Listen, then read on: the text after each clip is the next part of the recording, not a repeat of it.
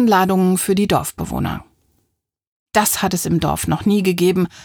Auf beiden Seiten der Hauptstraße steht jeweils ein Bollerwagen, ausgekleidet mit Heu und einem breitmaschigen Netz überspannt, damit die Hühner, die darin thronen, nicht auf und davon flattern. An den Gitterstäben baumeln Schilder. Das eine verkündet in großen Buchstaben Wir stellen vor die neuen Dorfbewohner Anita und Tröte. Das andere macht auf die anderen beiden Neulinge aufmerksam. Müsli und Frau Holle.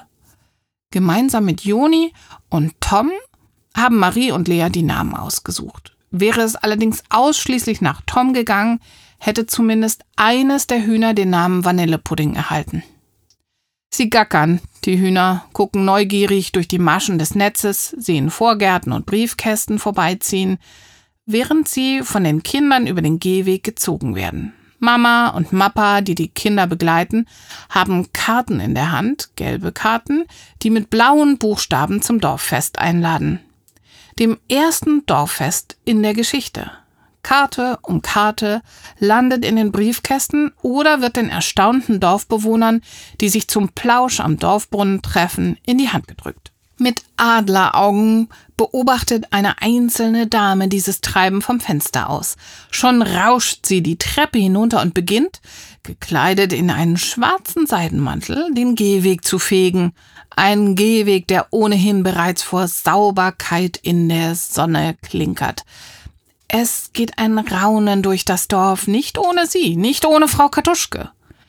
Guten Tag, Frau Katuschke, beginnt Mama die Unterhaltung, während Marie und Lea den Bollerwagen mit den Hühnern festhalten und so gebannt auf den Gehweg blicken, als versuchten sie doch noch einen nicht aufgefegten Krümel ausfindig zu machen. Frau Katuschke sieht auf. Was haben Sie denn da? fragt sie. Spitze Lippen, die Augen gekniffen. Wir möchten Sie gerne zu unserem Fest einladen. Und während Mama von Herrn Trockenbrots Hühnerwirtschaft schwärmt und versucht, in Frau Katuschke ein klitzekleines bisschen Verständnis für seine Lebenslage zu finden, entgegnet sie ruhig den schnippischen Behauptungen der Nachbarin, Hühner macht nur Dreck, Lärm und Gestank. Unsere Hühner werden hinten am Waldrand wohnen, wo sie durch Gegacker und Geruch nicht weiter auffallen, betont Mama. Machen Sie sich keine Sorgen, Frau Katuschke. Die Nachbarin verzieht keine Miene. Sie lächelt nicht, wirkt mäßig verärgert. Werden Sie denn kommen? fragt Mama abschließend und sieht Frau Katuschke direkt in die Augen. Geben Sie, geben Sie halt mal her, sagt die Nachbarin, zieht Mama forsch eine Karte aus der Hand und steckt sie in ihre Rocktasche, schnappt ihren Besen und tippelt ins Haus. Laut fällt die Tür ins Schloss. Anita gackert empört, Tröte legt vor Schreck ein Ei und wäre Marie das Ei nicht zu schade, würde sie es am liebsten der Kartuschke gegen die Haustüre pfeffern.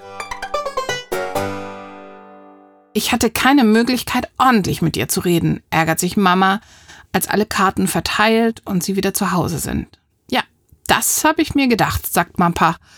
Frau Kartuschke war schon immer schwierig, aber in letzter Zeit ist es besonders schlimm. Schade. Allerdings.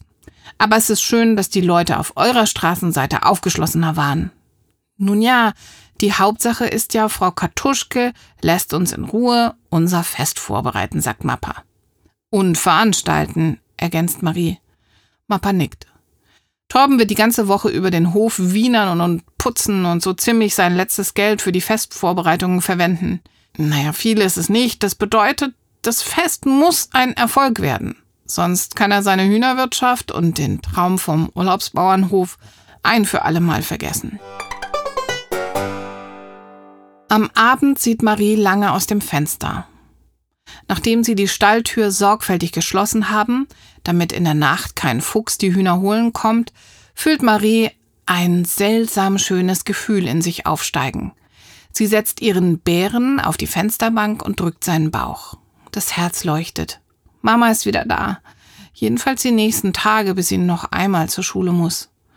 Und hinter dem Haus schlafen die Hühner ihre Hühner, und schon jetzt kann sie sich ein Leben ohne sie kaum noch vorstellen. Morgen früh wird sie zu ihnen huschen, ihnen die Futterrinne füllen, die Stalltüre öffnen, sie werden sie mit fröhlichem Gegacker begrüßen.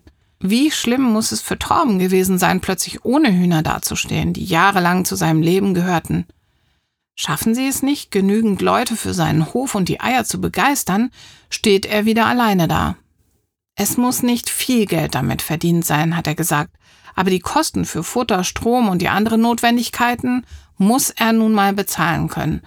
Und wenn Sie neben Eierkäufern auch Menschen finden, die Torben ein paar Streicheltiere spenden und ihm bei der Renovierung der zukünftigen Gästezimmer helfen, tja, dann kann er tatsächlich seinen Traum verwirklichen, einen Urlaubsbauernhof zu eröffnen. Marie seufzt. Sie müssen es schaffen. Sie wünscht es sich so sehr. Ein leichter Windzug fährt durch ihre Haare. Sie fröstelt. Jetzt wird es wirklich Zeit fürs Bett. Behutsam greift sie nach ihrem Bären. Da geht im Nachbarhaus das Licht im Treppenhaus an und Frau Kartuschke huscht heraus, das verletzte Trinchen auf dem Arm. Maries seltsam schönes Gefühl verwandelt sich augenblicklich in einen schaurig kalten Knoten. Dieses hämische Grinsen in dem Gesicht der Nachbarin, die späte Uhrzeit. Marie ist fest davon überzeugt, dass Frau Kartuschke weder zum Tierarzt geht, noch sich auf einen harmlosen Plausch trifft, und der gelbe Zettel, der da zur Hälfte aus ihrer Manteltasche herauslugt, das gibt Marie stillschweigend recht. Was hat die Nachbarin vor? Am liebsten würde sie ihr folgen, sie bespitzeln.